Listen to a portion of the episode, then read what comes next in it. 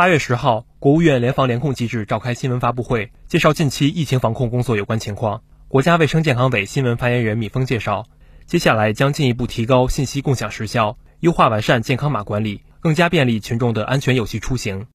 接下来，我们将进一步的提高信息共享时效，优化完善健康码管理，